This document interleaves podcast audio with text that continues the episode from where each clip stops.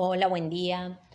Bueno, hoy vamos a, ver los sistemas económicos. Estos sistemas económicos que nos van a ayudar a, a comprender, ya habiendo visto el desarrollo de la economía global la clase pasada, cómo es la particularidad de cada país y donde cada país, cada estado aplica distintos sistemas económicos. Se denomina sistema económico a ese mecanismo que rige la producción, distribución de los bienes y servicios que sirven para satisfacer las necesidades humanas, siempre hablando de ese mismo estado, ¿sí? Eh, primero lo voy a tener en un estado y después eh, lo voy a llevar a eh, lo global. Para poner, para poner un ejemplo, lo puedo llevar a mi casa, ¿no? Tengo 10 kilos de chocolate y yo voy a ver cómo distribuyo y de qué manera entre tantos habitantes de mi casa esos 10 kilos de chocolate, por ejemplo. Entonces, a eso es lo que se refiere, a el mecanismo que va a regir la producción, distribución de esos bienes que tengo o servicios eh, para satisfacer las necesidades de sus habitantes. Cualquier sistema económico se fundamenta en cuatro interrogantes claves. ¿Qué es lo que se produce? ¿Cómo se produce? ¿Para qué se lo produce? ¿Y para quién lo producimos? Es la implementación de ese sistema económico entran en juego necesidades de la población, obviamente. Volviendo al ejemplo del chocolate, yo necesito los 10 kilos de chocolate para una familia en determinado tiempo. Entonces, ahí entran en juego las necesidades de la población, los medios que yo voy a tener para satisfacer esas, eh, esa distribución del chocolate, por ejemplo. El modo en la fuerza de trabajo que yo tengo, que es lo que a mí me lleva a realizar y eh, fabricar esos 10 kilos de chocolate, porque convengamos que el chocolate no es una materia prima, ¿sí? Es un producto terminado. Entonces, ¿qué es lo que todo el proceso que a mí me lleva para que esos 10 eh, kilos de chocolate sean chocolate y no cacao, leche, eh, manteca, etcétera? Y esto cómo se aplica a la producción y al consumo del mismo. Vuelvo al caso del chocolate. Yo lo produzco, lo puedo distribuir, me lo como todo yo y, a los demás no les convido nada. Eso cada uno, cada estado va a justamente a fundamentar en esos interrogantes claves qué es y cómo, para qué lo tengo. Esto puede ser cuestionable, sí o no, nos va a decir no, pero no es justo, pero probablemente. Probablemente haya sistemas o productos que no nos parezcan que su distribución sea igual y sea pareja en todo el mundo. Pero bueno, esto, como les decía en un principio, lo maneja el Estado y cada Estado va a tener su sistema económico de acuerdo a las necesidades de su población y qué es lo que va a haber eh, en ese estado como recurso. Los, los principales sistemas económicos son tres. Uno es la del libre mercado absoluto, también conocido como el capitalismo puro o de libre empresa absoluta. Acá todas las decisiones económicas, en tanto y en cuanto una empresa eh, y negocios se toman en los mercados. En e, ellos se contactan con empresas que ofrecen bienes y servicios, que sería la oferta, y la que los necesitan, que sería la demanda.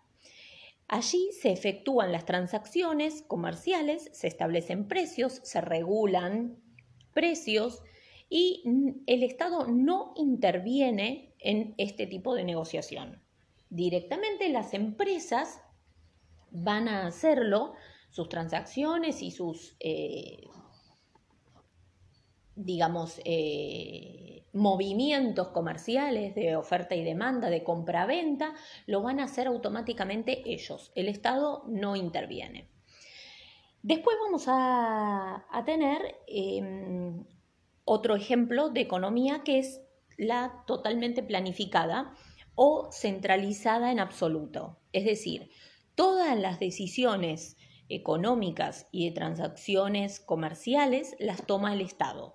Esto es el caso del socialismo, donde yo voy a tener, eh, no voy a tener como en el ejemplo anterior, de donde tenga las empresas y van a tener eh, sí eh, la ley de oferta y demanda, la búsqueda de ganancia, la concentración financiera, los cambios de consumo que pueden generar una economía libre o economía de mercado. Eh, acá no, acá todo va a pasar por el Estado, ¿sí? Eh, no va a haber eh, un, sistema económico ni, ni, privado que pueda superar ese control estatal. Acá va a estar el, el sistema planificado y organizado a partir del Estado. La sociedad sobre una base de propiedad colectiva, de los medios de producción controladas por el Estado. Es decir, el Estado es propietario y tiene el control, bueno, todos los bocinazos. Eh, o, la lluvia, ayer era el ruido de la lluvia, hoy el que dije, bueno, em, el Estado entonces es propietario, esto es lo que les estaba diciendo, el Estado es propietario y tiene control absoluto de los medios de producción porque se considera que así el Estado tiene una manera eficiente de producir, utilizar, distribuir todos los recursos que en realidad mayormente son escasos. Entonces, tomando esa posta de la escasez, yo distribuyo eh, de manera equitativa, por así decirlo, entre mi población. Esto determina que los bienes económicos se producen, se elaboran y cuánto se produce, qué precio va a tener y cómo se va a distribuir. Esto, todo esto lo va a manejar el Estado. Estas decisiones que son tomadas por el Estado, la distribución, la producción, la metodología de trabajo, etc., son imperativas y regulan los elementos del mercado. ¿Qué quiere decir imperativas? Imperativas es, es una orden del Estado, ¿sí? Es, recuerden como el, modo imperativo de la, de la conjugación verbal. Eh, ¿sí? Es una orden del Estado de mantener y hacer las cosas así. Em, esta, justamente, ellos van a, ellos estados, ¿sí? Van a mm, regular esos eh, elementos, la oferta, la demanda, la relación eh, que pueda llegar a ver con determinados planes económicos. El Estado determina la cantidad, la calidad eh, de los productos que se importan y exportan, como también su país de origen. Yo voy a decidir si le compro, no sé, a China o a Estados Unidos. Entonces, eh, en cambio, en una, recuerden, en la del libre mercado, obviamente que también voy a poder elegir si le compro a China o a Estados Unidos, pero el Estado no se va a, meter en esto. Yo, persona, voy a. Hoy, bueno, hoy la mayoría de estas transacciones se hacen por internet, entonces igualmente yo elijo, ¿sí? A quién yo soy una empresa y. Eh, no sé, pongamos que soy Coca-Cola, bueno, yo voy a elegir a qué país le compro las etiquetas, por ejemplo, o la tinta para hacer las etiquetas. En cambio, en, una, en un sistema socialista, no. En el sistema socialista yo voy a decir, bueno, em, las, eh, vos sos Coca-Cola, perfecto, pero la tinta se la tenés que comprar a Turquía, punto. se acabó, no tengo chance de saber que en algún lugar es más barato o que a mí me convenga o no, no, se compra a Turquía y punto. Eh, la relación de los contenidos de estos eh, planes económicos va a tener siempre un trasfondo eh, político, obviamente, ¿sí? En cambio, en el libre mercado, no. Em, a ver, para seguir más o menos con el origen, hablé, bueno, el origen, el destino de los productos los mayores intercambios comerciales los realizan otros países con sistemas económicos semejantes. Ahí está. Entonces, yo, obviamente, siendo, por ejemplo, China, voy a tratar de comerciar con quién, con Corea del Norte, con eh, Rusia, con Venezuela, con algún país africano que tenga mi mismo sistema político, en justamente en decisiones políticas, ahí es donde yo decido eh, esa, esa, transacción. Eh, dentro de la organización de este sistema económico, la planificación es muy importante porque de ella depende todo el funcionamiento del el país y la organización del espacio que yo pueda tener en el caso de que sea, por ejemplo, un cultivo o algún servicio.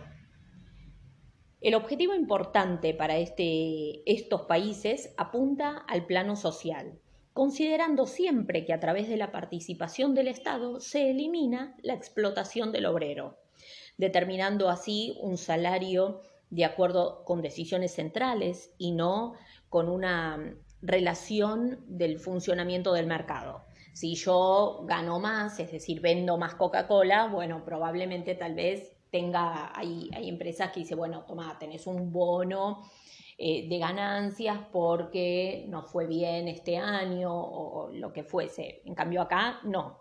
Eh, acá el funcionamiento del mercado no, no, no tiene eh, esa, ese proceder con el obrero. Eh, se logra una mayor seguridad social porque el Estado cubre parte de esas necesidades, como educación, sanidad, vivienda, transporte.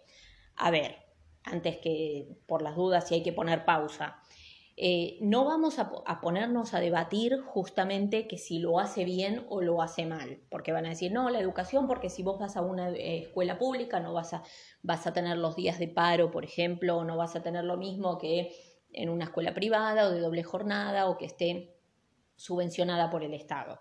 Lo mismo en el sistema sanitario, ¿sí? Entonces vas a decir, no, si yo voy a un hospital público, voy a tener que ir a las 5 de la mañana, a sacar número, a, que me atiendan, a que tal vez probablemente no tengan eh, lo suficiente eh, los suficientes elementos o necesarios para determinada situación. Entonces uno evalúa tener una, una medicina eh, privada o prepaga porque lo público es, eh, no es de buena calidad.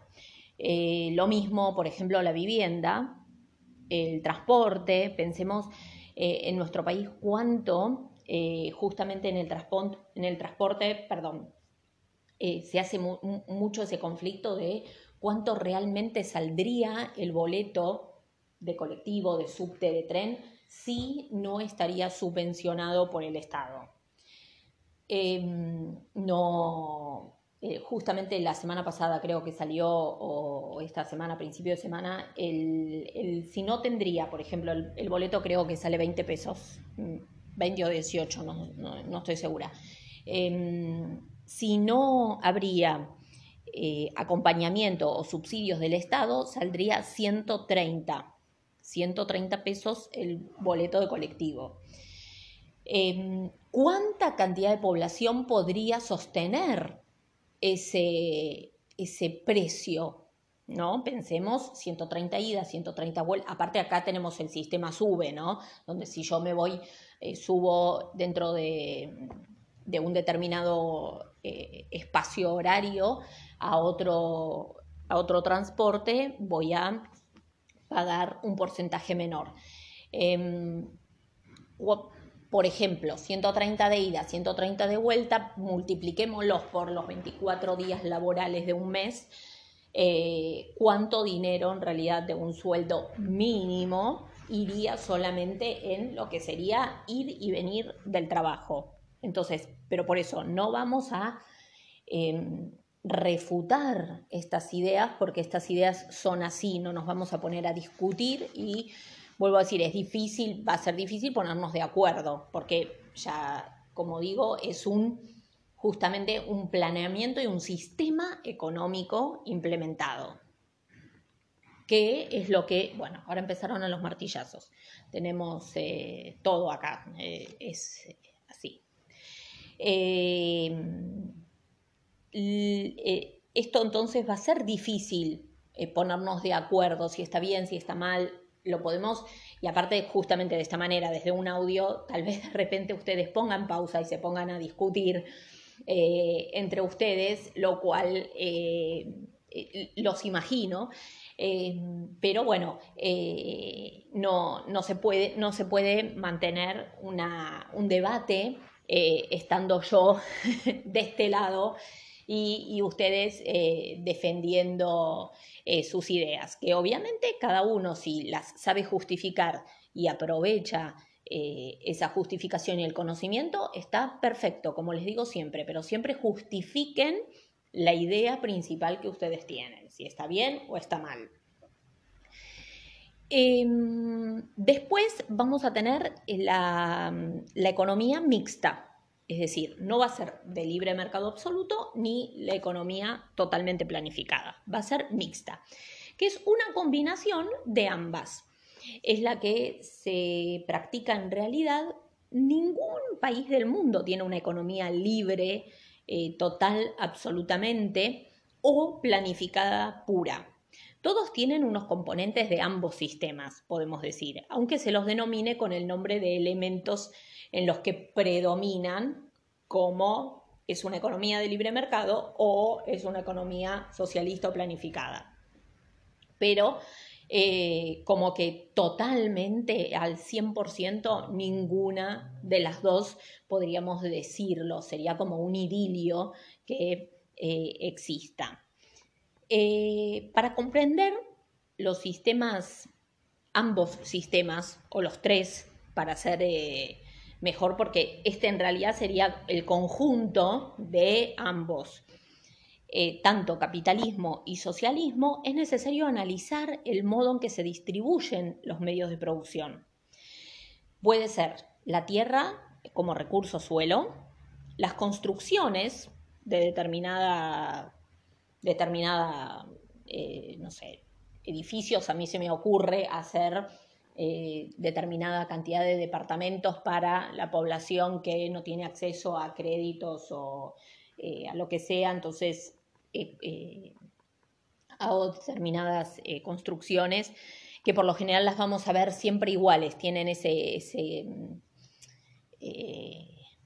digamos, ay, no me sale la palabra, tienen esa estructura que es similar, son esos departamentitos de cuatro o cinco pisos, todos similares, torres parejas. Bueno, las máquinas, las maquinarias que puedo llegar a utilizar en la producción que pueda llegar a tener.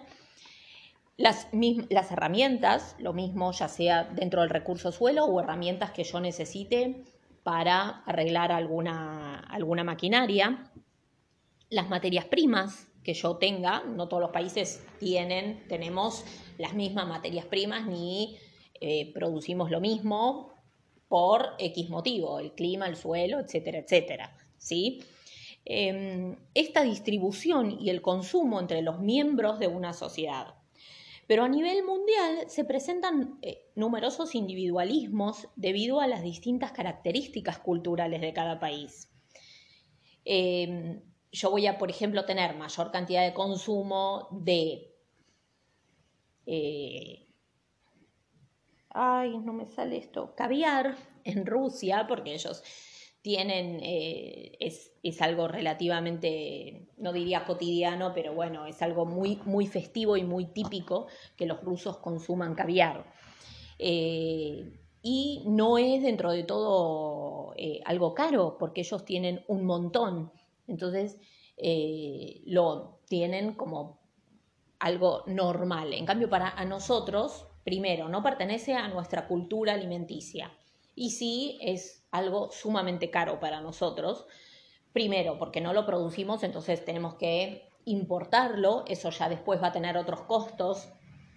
Y obviamente que esas, justamente esas características culturales de cada país se van a evidenciar las formas de desarrollar esa economía.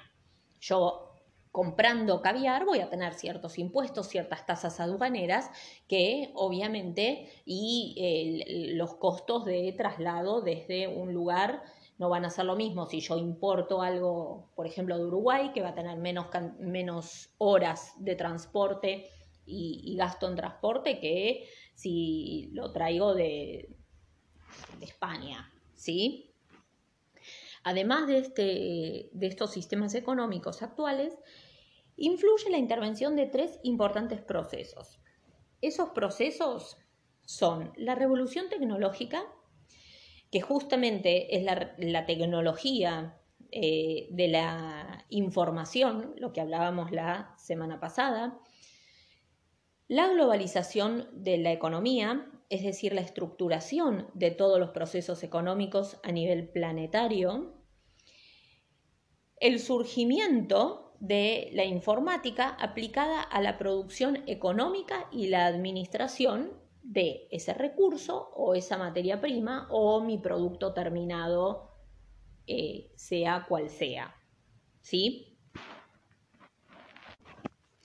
Dentro, dentro entonces de la intervención del Estado, es decir, dentro de, de esa economía mixta, el Estado puede incentivar la actividad privada mediante otorgamientos de créditos a bajo interés, no cobrando impuestos por determinado, determinado lapso, para que se realicen acciones planificadas por esta economía. Eh, favorecer instalaciones de industrias en un lugar para dar trabajo a su población. Podríamos tener acá el ejemplo de los parques industriales. ¿sí? Los parques industriales en un momento, en las finales de la década del 80, en, por ejemplo en Cava, fueron eh, ya las industrias no tenían más habilitación para estar en Ciudad de Buenos Aires por determinados motivos de eh, ambientales, eh, algunas empresas tenían se dedican a, no es que se dedican a un tipo de, producción que obviamente tiene una, una contaminación importante, entonces se, se, se decide eh, la creación de eh, los parques industriales que están alejados de la ciudad principal. Eh, en un principio, obviamente, que ninguna empresa va a querer mudarse porque esto implica todo el traslado de obreros, de, los, las personas que me venden a mí productos, todo lo. Entonces, ¿qué pasa? El Estado entonces incentiva eh, esa mudanza diciendo, bueno, mira, te vas al parque industrial de Pilar o de Tortuguitas, que son los más grandes, y después el de Quilmes, eh, cerca acá de, Buenos Aires, pero por ocho años no pagas impuestos. Entonces, bueno, uno ahí es como que esas, eh, esos incentivos es como que se tornan positivos y lo hacen pensar a uno. Después, proteger a empresas nacionales grabando importaciones o concediendo subsidios en el caso de, por ejemplo, Estados Unidos con países de la Unión Europea, eh, con eh, productos agrícolas que no eh, uno u otro no tenga. eso también va, el Estado lo puede llegar a regular, protegiendo justamente una empresa nacional. Eh, y dicta otra, otra situación, es dictar una legislación necesaria para proteger eh, el medio ambiente como un objetivo de proteger a la comunidad misma y a los habitantes del, país. Eh, y participar como un ente dentro del empresariado en obras de infraestructura como ferrocarriles, represas hidroeléctricas, modernización de puertos, etcétera, ¿sí? que en realidad le interesan a las empresas privadas, pero que no pueden solventarlo, porque una empresa no va a ser una empresa, por ejemplo, volviendo al caso del el parque industrial, una empresa que se muda al parque industrial de Tortuguitas, no va a, poder eh, hacer la, la autopista, por ejemplo, o la bajada de la autopista como para que los camiones eh, que hacen el tipo de contacto, distribución, compra-venta, eh, puedan acercarse con facilidad. Eso lo tiene que hacer el Estado, eso tiene, en eso tiene que, obviamente son cosas que eh, debe, a mí empresario me interesa estar localizado en un lugar donde pueda llegar a tener un buen acceso, una autopista, una estación de tren donde los camiones puedan tener un buen acceso, pero yo no voy a hacer la, la, autopista porque no, no, lo sé, porque no, no me dedico a eso. Entonces el Estado ahí es el que tiene que eh, participar eh, en esa infraestructura apropiada para que puedan eh, el empresario o esas empresas que se mudaron ahí tener una buena localización y, núcleo de distribución, por ejemplo. todo esto se, se suma y se redondea en el bienestar de la población. Como último punto, antes de, largar la, clase, lo que sería lo que vamos a trabajar mañana, vamos a, tener entonces eh, las principales diferencias entre el capitalismo y el socialismo. ¿sí? El paradigma básico del capitalismo es la libertad y el básico del socialismo es la igualdad. La economía del capitalismo es la de mercado y la del socialismo es la planificada. La propiedad de las tierras y los medios de producción dentro del sistema capitalista es privado y dentro del sistema socialista es estatal, del Estado. Y los precios dentro de un sistema de libre mercado capitalista hay una libertad de precios absoluta. Esto genera la competitividad de las eh, empresas mismas entre sí. ¿sí? Yo compito, si tengo un peso más, por ejemplo, Coca y Pepsi, bueno, a ver, ¿quién tiene más barato? Más, vuelvo a decir, no se pongan a, discutir qué es más rico, si Coca o Pepsi o qué prefieren, no importa. Eso eh, voy a tener justamente el modo de a mí yo decidir si lo pongo más barato o no. Yo teniendo el dinero compro, le compro a quien quiera, le compro al que me gusta, no importa si es más barato o más caro. Y en el socialismo eh, los precios van a estar establecidos por el Estado, es decir, precios fijos precios, lo podrían llamar precios fijos, precios máximos, eh, ¿sí? de, de diferentes maneras. A partir de esto vamos a trabajar en lo que sería después la economía mundo.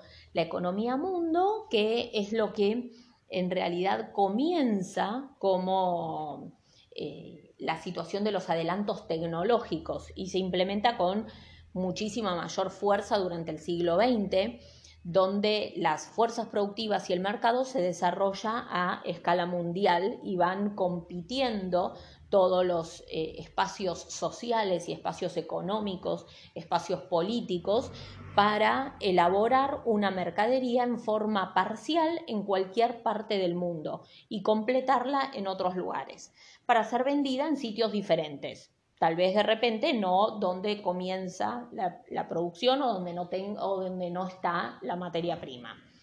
Eh, esto creo que ya la clase pasada habíamos hablado de las eh, eh, fábricas maquiladoras, empresas maquiladoras, donde vamos a tener justamente el análisis de, de esto, donde tenemos justamente el sistema mundo o economía mundo es la red de procesos de producción, intercambio y circulación de los bienes y de las estructuras de materias primas o bienes terminados. ¿Sí? esto va justamente, la economía mundo está netamente globalizada y está integrada por economías regionales, como por ejemplo eh, podría llegar a ser la economía regional del Mercosur, que podría estar liderada por Brasil.